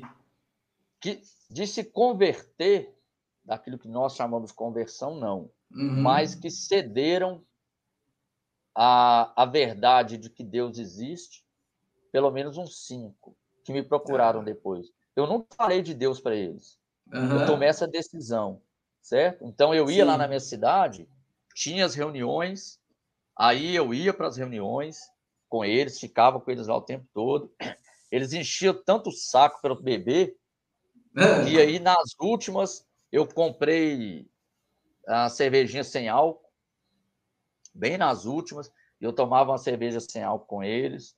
Eu decidi mostrar para eles com a minha vida. Queria Sim. mostrar para eles que eu estava feliz, entende? E aí isso que foi isso que foi amolecer no coração deles. Então assim, de pedir oração no WhatsApp, entendeu? De, cara, reza por mim aí. No grupo os caras não mandavam, mas no privado mandava. No privado mandava. Entendeu? Ou oh, sei que você acredita em Deus aí, cara, e tal. Então, tipo assim, é, eu não acredito, não, mas eu sei que você acredita, reza por mim aí, né? Pede a Deus por mim. Falou, irmão, tô aqui, pronto, né? Sempre aqui.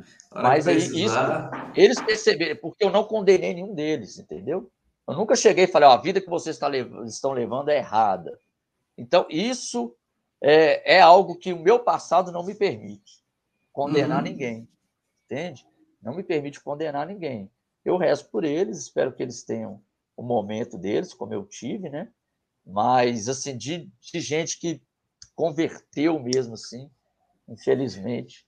Não que eu conheça, né? Que eu tenho contato é... com muito poucos, né? Muito Sim. Poucos. Ah, e assim, a, a, meu ver, só de, de certa forma, esses já terem dado essa abertura, já é não é nem muito positivo, é positivo ao extremo, né? Porque de ser um ateu, literalmente, e aí daqui a pouco já está pedindo oração porque viu a transformação através do seu testemunho, através da sua vida, né? Deve ter visto o brilho no olhar, a felicidade com que você vivia, ainda que você não precisasse dizer, e a gente volta lá na, né, numa das máximas São Francisco de Assis, que prega o evangelho, se necessário, use palavras, né? Talvez a sua vida seja o único evangelho que as pessoas vão ler. Então, você foi muito prudente e agiu da forma correta, porque talvez se você fosse ativo naquele momento e ir atrás, eles tinham corrido.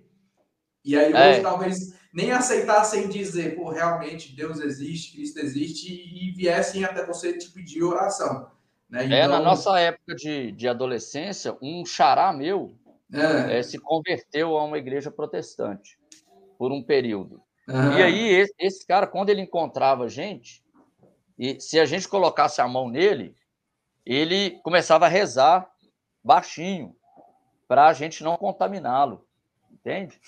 Então, ele começou a fugir da gente, parou de conversar, até falar que não podia conversar com a gente, porque a gente ia para o inferno, entende? Nossa. Isso ficou muito guardado em mim, isso. Porque ele se afastou de todo mundo, essa conversão não durou muito tempo,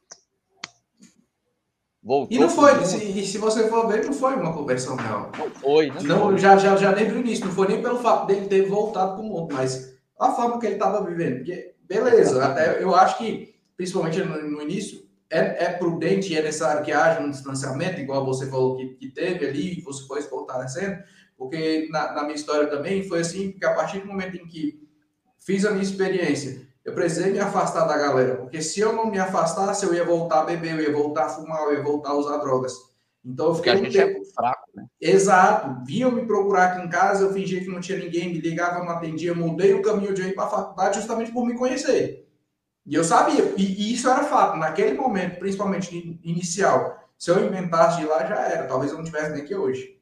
Tava é. na, na, na, bagaceira louca aí e tal, porque principalmente o cigarro, que é uma das coisas que eu acho mais difíceis assim, de, de, de, de me libertar, de, de, soltar. Se eu sair, a primeira coisa que vai fazer quando sentir o cheiro e ver se alguém fumando era fumar. Então precisei dar esse tempo. Depois, quando eu já estava mais né, fortalecido, digamos assim, contra isso, mais vacinado, às vezes eu aparecia lá, mas quando eu via que estava querendo me dar vontade, eu vazava. Hoje é. não, pô, vou lá, às vezes a gente conversa, fuma do meu lado e tudo, e não sentem vontade, muito pelo contrário, sinto o cheiro, dá aquela, aquele embrulho no estômago, aquela coisa. É, hoje, eu também tô, hoje eu estou bem tranquilo com relação a isso também, graças a Deus. É, mas no, no, começo é muito difícil. Né? Para mim foi muito difícil de acostumar mesmo com isso, né? Mas eu Sim. acho que é uma coisa que todo mundo precisa fazer no, começo da conversão. Aí nós estávamos falando a questão da razão, mas entra a uhum. questão emocional também, né? É, é, você precisa mergulhar, cara. Mergulhar. Sim. Acho que o cara tem que ir, se ele tiver que mudar o jeito de vestir, ele tem que, tem que mudar mesmo, porque é, é, sabe aquela história do, do cara que foi obeso a vida inteira e emagrece, mas a cabeça continua de gordo? Sim. Entende? É isso. Né? A gente converte, pelo menos comigo foi assim, eu converti, mas a minha cabeça ainda era. Né? Então, por exemplo, tadinho, eu, eu, eu maltratei demais as, as crentezinhas que vinham aqui na uhum. porta de casa para poder conversar, entendeu? Que eu pegava elas aqui e pá, pá, pá, Ah, desnecessário, entendeu? Falta de caridade. Mas que no começo, né, a gente demora um pouco a. Isso, isso é, é, é mal de todo mundo, né? Até mesmo tipo assim, é, fez a experiência ali, agora eu sou convertido. Então eu quero que todo mundo se converta, só que eu quero enfiar a goela abaixo aquela conversão nas pessoas. É porque vocês estão errados e vai todo mundo para o inferno e acaba brigando com todo mundo, é chato, é inconveniente, é, afasta as pessoas. Infelizmente, quase todo mundo, quase 100% das pessoas que têm ali aquela primeira experiência, no início tem esse fogo de querer anunciar e levar, só que da forma errada. Né? Acaba é. afastando Mas, assim, as pessoas você, fazer. É, mas para você, eu acho que você precisa, sabe, emergir mesmo, ouvir pregação, uhum. ouvir música. Sim. É, o for, tempo todo, assim. A gente for pegar, né, no começo você falou sobre, sobre Paulo. São Paulo, a partir do momento que ele teve aquela experiência, ficou cego, que Ananias veio e impôs as mãos. Ele não saiu naquele momento ali já foi evangelizar. Ele foi, se retirou, ele ficou um tempo no deserto. Então, assim, a meu ver, foi um tempo de meditação, um tempo talvez de formação, até que ele tivesse preparado para vir para a missão, né, para poder é. anunciar e morrer por Cristo. Mas ele precisou de um tempo também de meditação, oração e formação. Né? E, e com a gente não adianta achar que vai ser diferente, porque não vai. A gente vai precisar sempre, e aí é, é algo continuado, né? vai ser o resto da nossa vida, mas naquele primeiro momento em específico, a gente tem que aproveitar aquele fogo, aquele calor, aquela coisa que a gente sente do primeiro amor ali e tal, aquela empolgação toda, e mergulhar. Porque se a gente não aproveitar e não mergulhar, a gente vai deixar de viver aquela experiência que a gente viveu. E no dia que eu deixar de viver a experiência que eu fiz lá atrás, eu vou cair, vou fraquejar e vou voltar atrás. Exatamente. Então não dá. Pois é, Fábio. É... Já são 9h36. Não, pode, pode falar. O que, que você ia falar? Não, eu ia falar assim, nós passamos do tempo, hein? Não, mas de boa. é, né, realmente eu acho que a gente precisa de mais um, pelo menos um ou dois, porque eu queria, nos próximos, que a gente pudesse adentrar mais. Né? A gente deu uma pincelada por alto né, no, no, no que são essas ideologias, mas que nos próximos, quando a gente tiver a oportunidade, a gente pudesse aprofundar mais, porque são temas realmente que a gente precisa. Né? São, são temas muito bons. E, como eu falei, você hoje tem autoridade porque você veio de lá de dentro. Né? Então é, é, é Mas é importante a gente conversar também é, dessa forma, como que eu posso dizer assim, menos técnica. Sim, sim. Porque, mas foi isso que, é... foi isso que me. Eu tenho dificuldade falando, tenho dificuldade de entender. Então, aquela pregação que você fez naquele retiro, você falou de uma forma muito simples, que eu pude compreender. E é isso. Né? Não, não, precisa, não é, não é algo realmente técnico, mas é porque você veio lá dentro, então você conhece. Aí você sabe o que, que é verdade, o que, que não é verdade, né? E, e os malefícios que aquilo vem para trazer para nós. Mas é de uma forma simples mesmo. É, é porque assim, é óbvio, tem muita gente boa aí na internet, né? É, que fala muito bem sobre, sobre esses temas, com, com autoridade também, com autores renomados e tudo, que é importante também para a uhum. gente. Mas é, também é legal a gente perceber que as coisas estão aqui no nosso dia a dia. Exato. Às vezes a gente acha que ah, tá acontecendo lá na ONU, entende? Não vai me atingir. Mas não é, tá te atingindo. É, são milhares e milhares de soldados aí que são recruta, recrut, recrutados, né? É, de forma involuntária. Eles não sabem. A, a, a guerra é vencida justamente porque muitos e muitos vão repetindo né, aquela mesma frase, aquela mesma frase. E hoje a gente tem é, um antídoto muito forte da galera aí da, da, da ideologia da morte, né? Hum. Que é uma frase que é falar que é, é como é que fala? Teoria da conspiração. Hum. Se eu começo a te falar que, olha, o processo, cara, é esse. Entende? Hoje, por exemplo, o marxismo é instrumentalizado pelo capital. Entende? O marxismo hoje não é usado para um meio comunista. Uhum. Ele é usado por um meio que antigamente a gente chamava de capitalista. Certo? É eles que estão instrumentalizando a coisa. A feminista, o cara da ideologia de gênero, né? o cara da. Nem sei o nome que se dá para isso, mas dessa super, hipervalorização dos animais, né? os mãe de pet, pai de uhum. pet. Essa galera está a serviço do capital, está a serviço de quem controla o sistema financeiro mundial. Entende? Mas se eu falar isso para você, você vai falar, ah, teoria. Teoria da, da conspiração. Ninguém acredita mais. Os caras podem. Os caras hoje não tem, não tem nada escondido. É tudo às caras. É tudo às claras. O tempo é... cara, mostrou a cara. Foi, o tempo que. Só que o negócio é porque eles. É aquele é que você falou no início, do pacote. Eles embrulharam tão bem embrulhado que hoje ele se mostra de forma escancarada. As pessoas já compraram, né? Já adquiriram, já fizeram uma adesão àquela ideia. Uhum. Então, Eu falei hoje... outro dia com uma pessoa que, que é a favor da, do aborto. Muito é. a favor. Militante com relação ao aborto. Eu sabendo disso.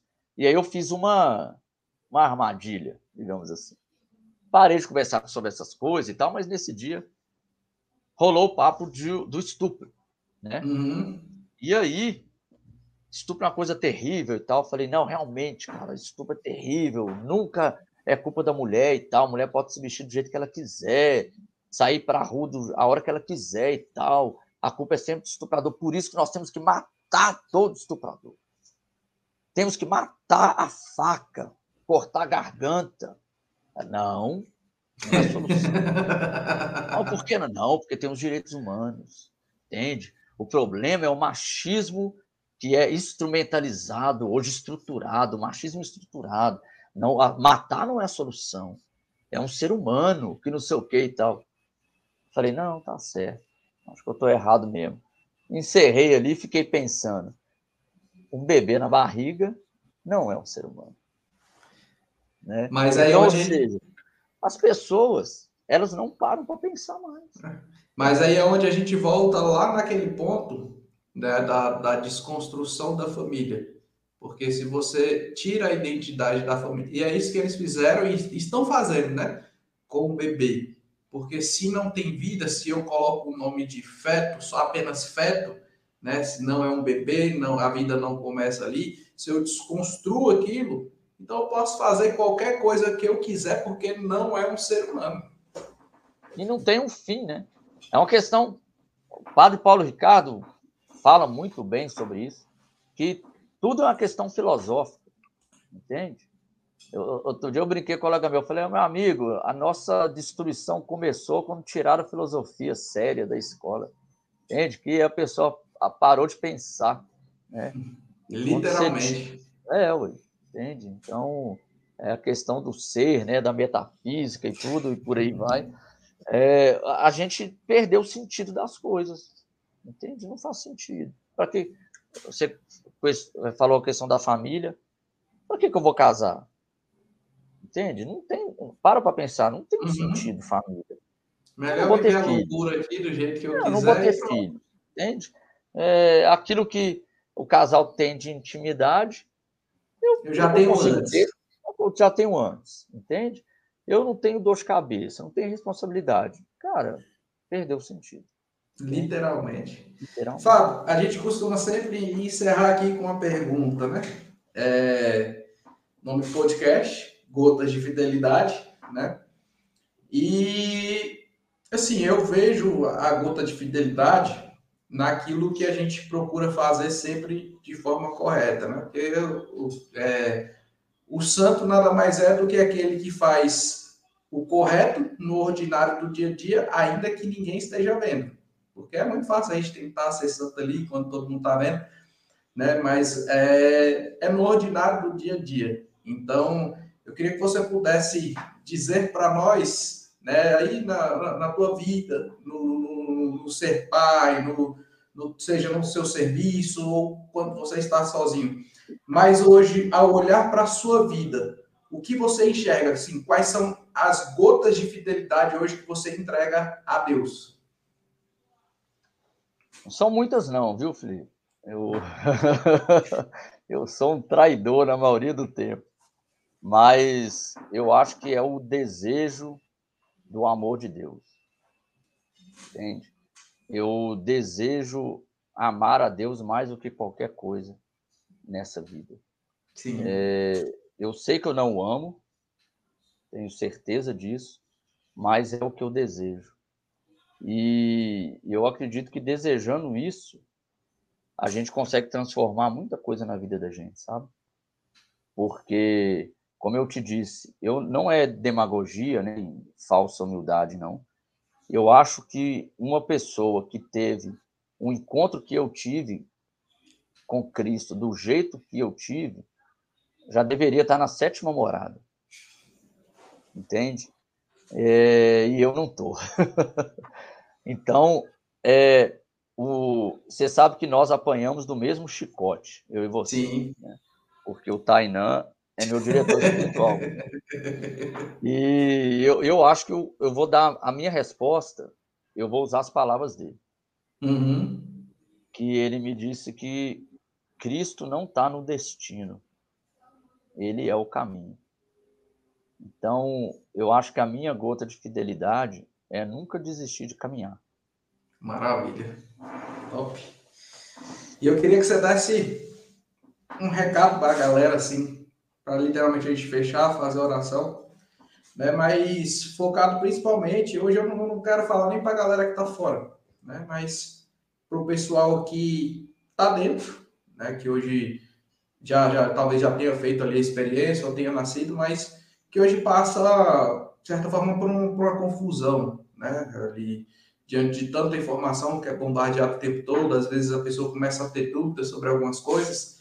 Eu queria que você desse, acho, um, um recado para essa galera, sabe? Ali, uma, uma parada assim, né, de, de esperança para elas mesmo, uma luz no fim do túnel, onde talvez algumas já estejam até começando a querer se perder, né? E, e que você deixasse uma mensagem para elas aí.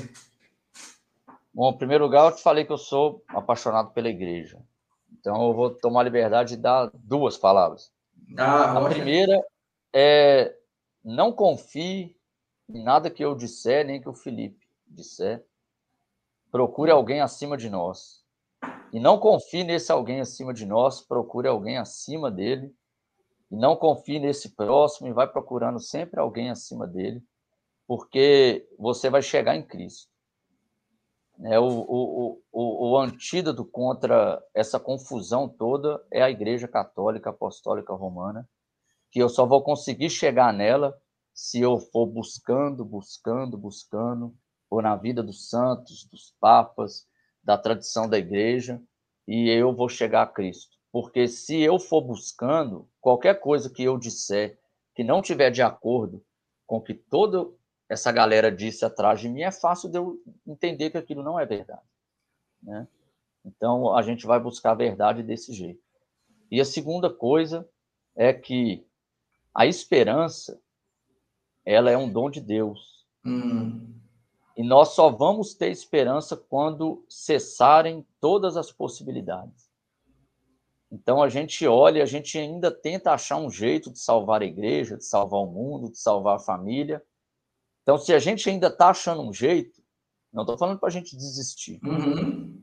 mas eu estou dizendo que isso ainda não é esperança. A esperança é quando a gente olhar para frente e ver que a gente fala assim, agora acabou. e aí vai vir o dom da esperança, que tem como único objeto Deus. Né? Então, vamos esperar por tempos piores. Né? Ixi, vamos mesmo. Vamos mesmo. E aí é a hora que a esperança vai cantar, né? É isso aí. E aí é a hora que nós vamos encontrar com Cristo, que vai se revelar novamente a nós, né? E, e Ele é a nossa, a nossa única e verdadeira esperança.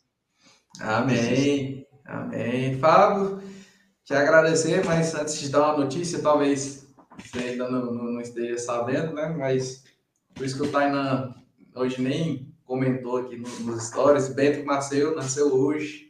Graças sério? a Deus, sério. Aí, acredito que ele esteja com a Mona Lisa e o Bento lá no hospital, né? Deve estar muito feliz, que estava na ânsia, né? Tanta coisa aconteceu, então ah. queria até pedir para o pessoal, né, que pudessem rezar pelo Tainan, rezar pela família, graças a Deus deu tudo certo, então para que Deus possa abençoá-lo e fazê-lo cada vez mais santo para que a Helena, o Bento, possam encontrar nele assim como Santa Terezinha via em São Luís e Santa, acho que é Santa Zélia, né? Santa Zélia. Né? Então, para que possa fazer dele cada vez mais santo, para que ele possa cada dia lutar mais e ser, não só para eles, mas para nós também, como filhos espirituais, cada vez mais essa referência de luta pela santidade, né? de, de, de luta por, por esse amor de Deus que não cessa de nos amar. Né? Então, queria pedir para a galera aí que pudessem colocar o Tainan, a sua família, a sua vocação, nas suas intenções de oração. Né? a gente está tá muito feliz aí com a chegada do Bento. E, para a gente finalizar, né, a gente tem a oração da Escola de Fidelidade. Então, é... eu queria que você pudesse iniciar aí e ler esses dois primeiros parágrafos para poder eu finalizo na página seguinte. Pai misericordioso, Deus todo-poderoso, tu que és fonte da luz e da ciência, concede-me um coração ardente, fiel e sedento da sua vontade, para conhecer as suas obras e escutar o teu chamado à perfeição. Jesus crucificado, servo sofredor e filho de Deus, Quero permanecer aos pés da tua cruz, ao lado da Santíssima Maria, sua mãe e nossa, e diante de suas dores, cultivar um amor filial a Deus e a perseverar na vivência da sua palavra. Vou colocar o slide também. Espírito Santo de Deus, fiel consolador dos aflitos, derramai seus dons durante a minha caminhada evangélica e fortaleça a minha decisão de prosseguir com coragem ao encontro dos sofredores e pequenos, anunciando o evangelho com alegria. Ó Santíssima e Indivisível Trindade, que é essencialmente dom de si, é amor na sua realidade original e infinita, fortaleça-nos é, a testemunhar e vivenciar a comunhão a sua imagem e semelhança. Nossa Senhora das Dores, rogai, rogai por nós. Santo Tomás de Aquino, rogai, rogai por nós. São João, apóstolo e evangelista, rogai pela comunidade católica, fidelidade da cruz, por todos da escola de fidelidade e pelo mundo inteiro. Fábio, quero muito te agradecer em nome da escola de fidelidade, em nome da comunidade, né? Foi muito bom. E como te falei, vou conversar com a Patrícia aí. Em breve ela deve entrar em contato contigo para a gente marcar novamente. Né? Foi muito gostoso ver tudo isso e muito bonito ver tudo que Deus realizou na sua vida e que tem realizado ainda através da sua vida. Né? E acho que já está na hora de você voltar aí na comunidade, passar a fazer outro retiro, as portas estão abertas. E, cara, tamo junto. É sempre muito bom te ver, né? Sempre muito bom estar contigo. Eu acho que é, é sempre muito frutuoso. Muito obrigado. Peço que reze por mim, pela minha família. Nós estamos num, num, passando por um processo aí de redescoberta do caminho. Então, a oração de vocês aí com certeza. é muito importante para nós e conte com as nossas também. Com certeza. E a gente agradece Demais. Vamos lá, Bilho. Cadê você? A Bilho tá de tudo. Vai, ele foi e voltou.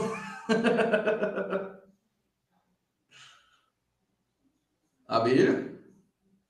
Alô, só?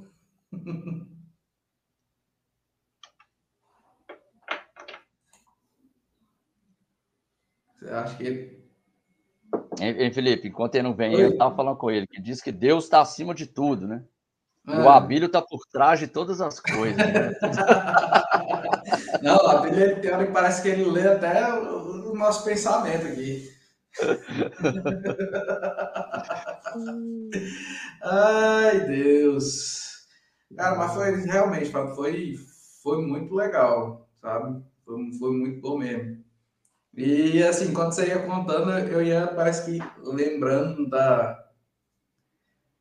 Lá da. Como é que fala? Daquele tempo lá, sabe? Da, do, do... O retiro lá, né? É, do retiro lá e, e tal. Bicho, tu é doido, foi loucura demais. Aquele dia, ó, fala pro Abílio aí que na hora que ele estiver pronto, é. ele corta a gente. Não, mas eu tô é. vendo aqui, eu acho que a gente tá na. Como é que fala? Deixa eu ver aqui, deixa eu atualizar aqui o YouTube aqui. Mas eu acho que a gente está na. Ah, não. Ele falou não, que. Tá live lá ainda. Tá live. É, ele falou que a gente pode mandar uma mensagem aqui que ele não vai conseguir entrar. É aí que a gente pode Encerrar. finalizar. É, mas. Eu esqueci até o que eu estava falando, que eu fui ver a mensagem dele aqui. Não, eu tava falando daquele dia lá. Aquele dia foi muito louco. Na próxima oportunidade, eu é. vou, vou te contar. Massa, então. Demorou. Foi uma batalha espiritual ali tremenda, realmente. Dia. Ah, com certeza. De, de risco de, de vida. Eita Deus. Não, então, já prepara isso aí que é para a gente começar mais no próximo. Então, tranquilo, Fábio. Ele não vai conseguir entrar agora, mas vamos lá. Muito obrigado mais uma vez. Vou até vou pedir para a Patrícia me passar o teu telefone, que a gente vai conversando e, e vai combinando também, beleza? Beleza. Alô, Fábio, obrigado. Manda um abraço aí para a galera, para a família aí. Fica com Deus e até logo. Até logo. Tchau, tchau.